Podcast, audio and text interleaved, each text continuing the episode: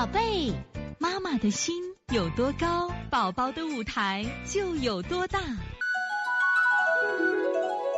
现在是王老师在线坐诊时间。你看，我们实验啊，实验楠楠妈儿子两岁半了，睡觉前睡觉是吧吧嘴和吞咽。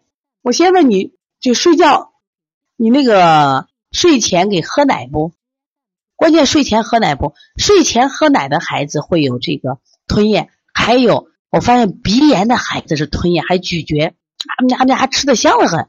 你孩子有鼻炎没？孩子有没有吸鼻、揉鼻、揉眼睛的动作？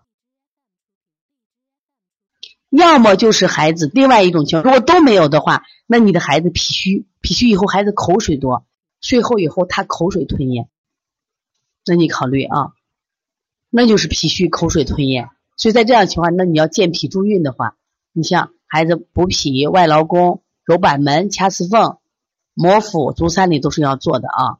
所以从现在开始学习小儿推拿，从现在开始学习正确的育儿理念，一点都不晚。